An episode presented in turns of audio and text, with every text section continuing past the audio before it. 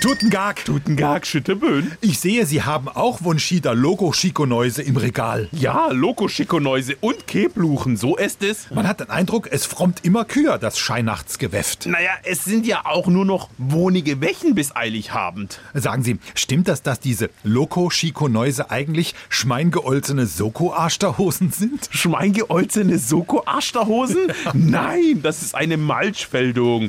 Nakefuse. Man schmilzt keine soko ashterhosen ein und macht dann Lokoschikoneuse draus. Aber man kann doch aus einem soko arschterhosen einen wunderbaren platten Floko-Schaden machen. Das habe ich schon gesehen. Echt? Wo denn? Auf dem Rücksitz.